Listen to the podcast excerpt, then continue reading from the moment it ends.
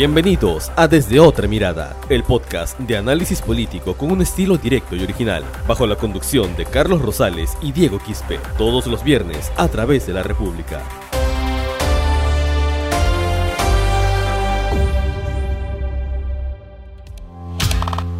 Damos la bienvenida al episodio número 8 del podcast Desde Otra Mirada. Mi nombre es Carlos Rosales y quiero primero saludar a Diego Quispe, a quien hoy acompaña en la conducción. Diego, ¿cómo estás?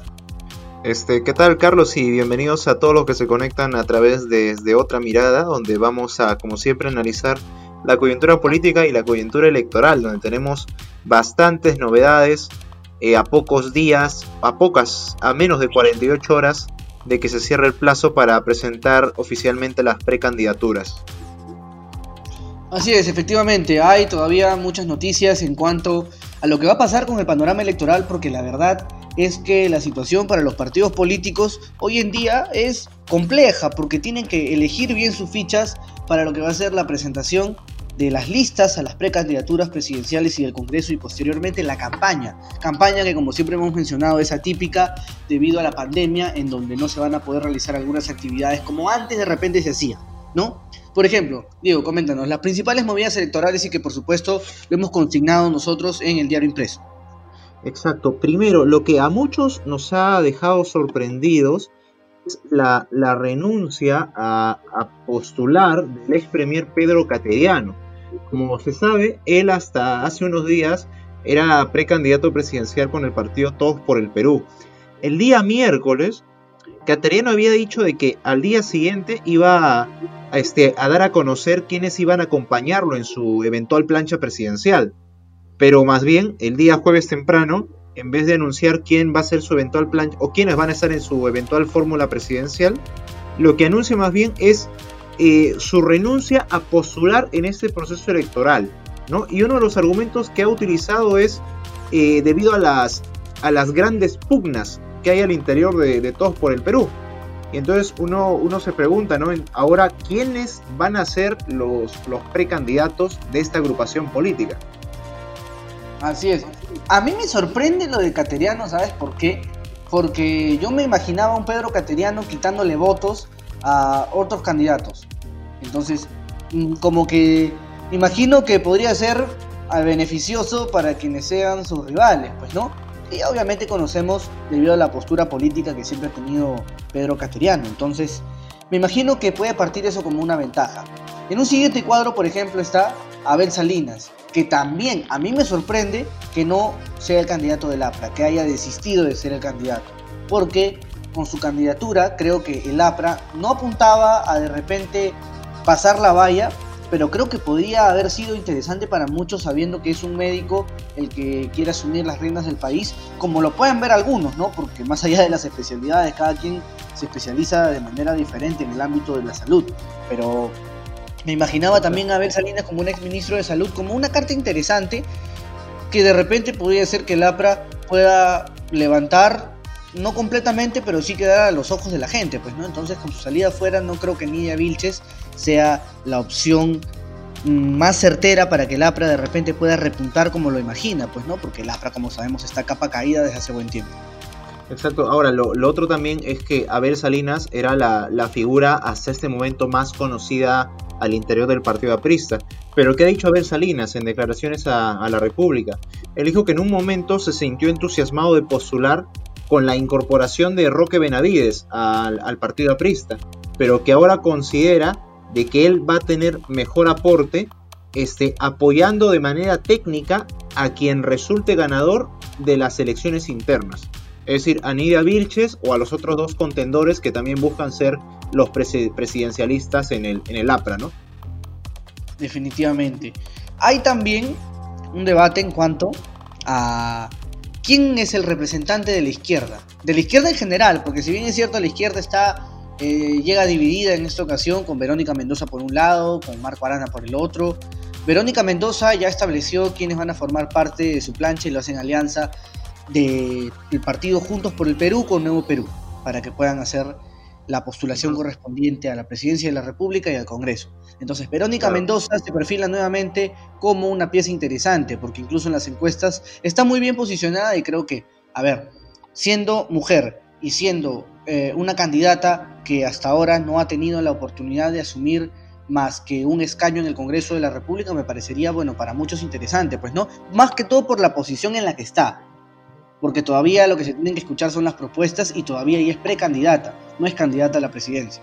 Y ahí también ha habido cambios en la plancha Verónica Mendoza, porque en parte del acuerdo político entre el Movimiento Nuevo Perú y el partido político Juntos por el Perú, que es presidido por Roberto Sánchez, este, el acuerdo político en un principio era que Verónica Mendoza iba a ser la precandidata presidencial y el precandidato para la primera vicepresidencia iba a ser Roberto Sánchez. ¿No? Este, pero ha habido un cambio en esta, en esta propuesta de plancha presidencial. Ahora va Verónica, obviamente para la presidencia, pero eh, para la primera vicepresidencia hay una sorpresa, que es el ex, ex viceministro de gestión ambiental José de Echave, que es una, un personaje abiertamente ambientalista. No, mm, vamos a ver en el transcurso de la campaña cómo va a ser Juntos por el Perú para sobrellevar el tema del conflicto que podría generar de Chávez con el sector que es abiertamente este, que abiertamente respalda ¿no? los proyectos mineros. Creo que ahí va a ser un punto de, inflexión. Y por otro lado, para la segunda vicepresidencia va Mila Ayay, que es una dirigente de, de la región Callao y que fue también candidata al Congreso. No logró ganar, pero fue candidata al Congreso en este año con el partido Juntos por el Perú. Entonces Roberto Sánchez lo mueven, él ahora va a ser candidato número, precandidato número uno para el Congreso por Lima Metropolitana. Y así se van, se van moviendo las, las fórmulas, Carlos. Tal cual. Por ejemplo, vamos a pasar a un siguiente partido, que es el de Julio Guzmán, el Partido Morado. Julio Guzmán es el presidente del Partido Morado y por ende también en estos momentos es el precandidato a la presidencia como yo lo he manifestado. Yo pensé que Susel iba con su lista, te soy sincero. Claro, inclusive creo que eh, se, había manifestado inicialmente, creo cuando, cuando lo entrevistaste, ella creo que dijo que una de las posibilidades era ir a la plancha presidencial. Sí, es lo que tentaba. Me parece un poco extraño ahora que, no sea su parte, pero bueno, de todas maneras va a tomar protagonismo siendo eh, la cabeza de la lista para el Congreso, ¿no? Que me imagino que tiene ya un, un cupo seguro, pues, ¿no? En el Congreso de la República del próximo año. Exacto. Ahora, este, por Susel Paredes ha entrado como primera precandidata a la vicepresidencia la ex ministra de Educación Flor, Flor Pablo Medina.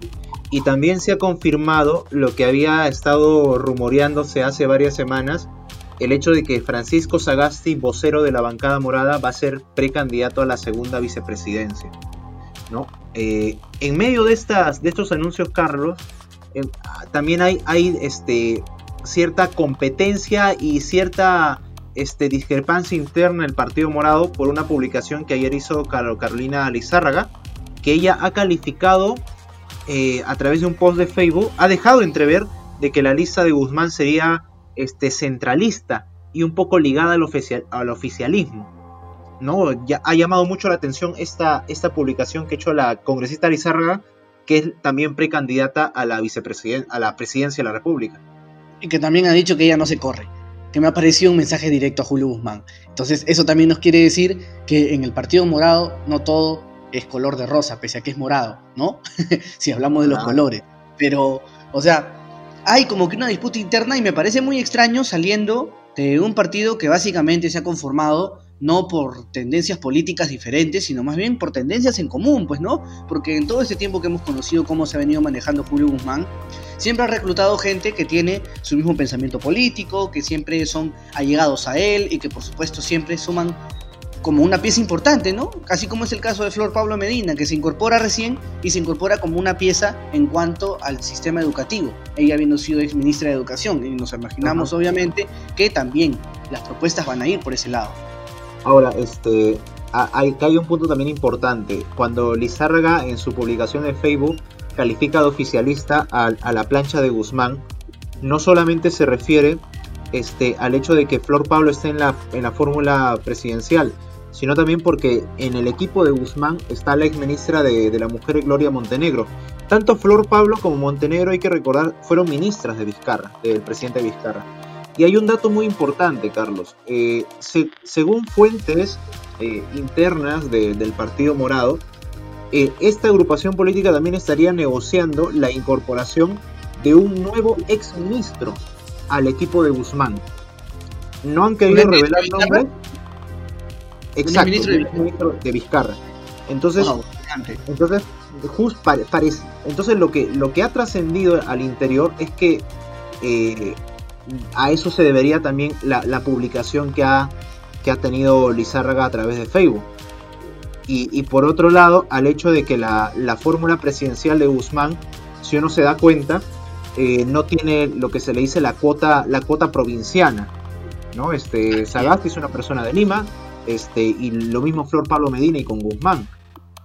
Y eso obviamente, claro, nosotros lo mencionamos por el hecho que se vio en la campaña presidencial anterior con el caso de Pedro Pablo Kuczynski que tenía a Mercedes Arauz y tuvo que elegir, como lo dijo Carlos Bruce, a Martín Vizcarra, ¿no? Porque necesitaban a alguien de provincia en esa plancha presidencial que pueda llamar a la gente a que no simplemente son gobernantes para Lima, ¿no? Que era lo que básicamente también damos a entender con eso. Pero digo, ¿a ti qué te parece? ¿Qué partido se refuerza mejor? O en todo caso también, ¿cuál es el que ha perdido más protagonismo con algunas disidencias, ¿no? Yo, particularmente considero, eh, en mi humilde opinión, de que con Susel Paredes fuera de la plancha presidencial, en sí podría este, restarle un poco al Partido Morado. Pero por otro lado, el hecho de que Susel ahora vaya a la, lista de precandidatos al Congreso significa de que en el Partido Morado no había otro personaje que pueda jalar votos para, el Congreso.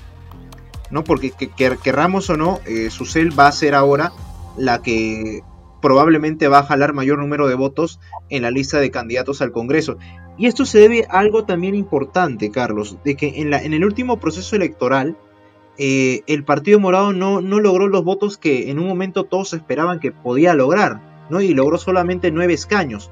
Y, esto se debe también al hecho de que el Partido Morado, si bien tiene cuadros técnicos muy interesantes, no, no ha tenido un personaje que jale o como se le puede decir, que conecte con, la ciudadanía. Definitivamente, y eso se ve reflejado en las encuestas, o sea, las encuestas siempre terminan siendo la foto del momento y la foto del momento lo que nos dice es que el Partido Morado no repunta, no repunta a Guzmán. En la bancada morada tiene cierto respaldo, lo hemos visto expresado. Francisco Sagasti podría, en todo caso, en una próxima encuesta de repente, darle ¿no? esa, esa, esa pieza importante que necesita justamente Julio Guzmán en su lista, pero no sé si en sí la gente confíe mucho en Guzmán, ¿no? Y te lo digo porque, a ver, yo le hice una entrevista hace aproximadamente dos semanas, podría ser. Sí, eh, Martín Torres. La Ajá, así es. La publicamos en redes, en la República, e inmediatamente se llenó de comentarios que siguen hasta, hasta hoy. Y todos los comentarios son, yo no confiaría en Guzmán. Entonces eso, por más que sean son simplemente redes sociales, te dice algo importante. Y te digo por qué, a menos a mi consideración. Porque Julio Guzmán, cuando empieza a ser un outsider político, comienza a ser una alternativa política para muchas personas, eh, fundó el partido por redes sociales. Las redes sociales fueron las que ayudaron mucho a Guzmán para que pueda conformar el Partido Morado, pese a que postuló por otra agrupación. Entonces, ahora tú ves las redes sociales y las redes sociales se le han ido encima a Julio Guzmán, no lo quiere. Y eso también tendría que haber pensado el mismo Partido Morado si es que tentaba de todas maneras a ganar las elecciones, porque con las fichas que tiene podría ser una buena alternativa, no digo que sea la, ideal, ¿no? porque no creo que haya un partido político que presente algo ideal en esta, en, esta campaña, ¿no? pese a que debería ser estando a puertas del Bicentenario, pero no sé el futuro del Partido Morado en qué pueda terminar si es que sigue presentando a Julio Guzmán a la cabeza. Bien, y para, terminar también eh, hay, que, hay que precisar de que ya se han presentado las fórmulas presidenciales de precandidatos, en el caso de Acción Popular, Alfredo Barnechea, también de Avanza País, Hernando, Hernando de Soto, ha incorporado, tiene de candidatos a la vicepresidencia a, las, este, a la señora Corina Flores y Jaime Salomón, en su equipo está el ex canciller de Alberto Fujimori, Francisco Tudela, el señor Marco Miyashiro. En Arequipa, con Renovación Popular, se presentó oficialmente Rafael López Aliaga. En su equipo tiene al ex candidato al, a decano en el Colegio de Abogados, Javier Villaistén. Este, personajes muy, muy polémicos, que, tienen un discurso también eh, cercano al Fujimorismo y, por, por qué no, un poquito cercano al albertismo.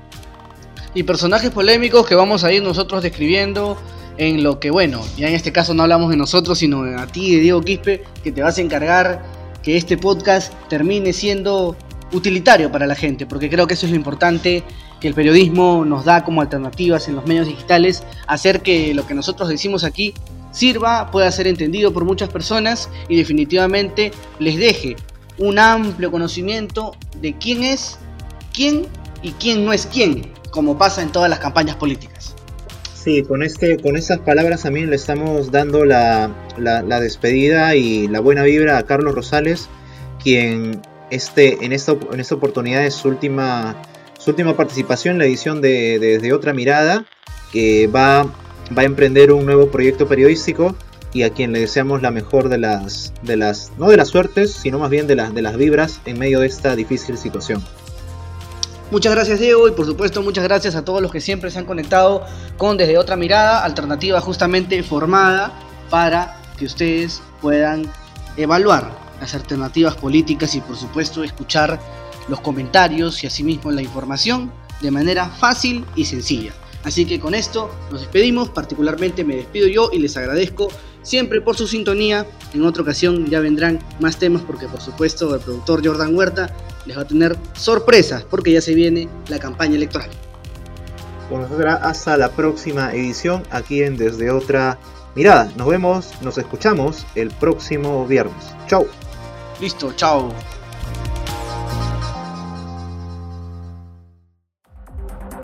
Esto fue Desde Otra Mirada, el podcast de análisis político con un estilo directo y original. Sigue nuestros episodios a través de Spotify, iBox, Google Podcast y las redes sociales de la República.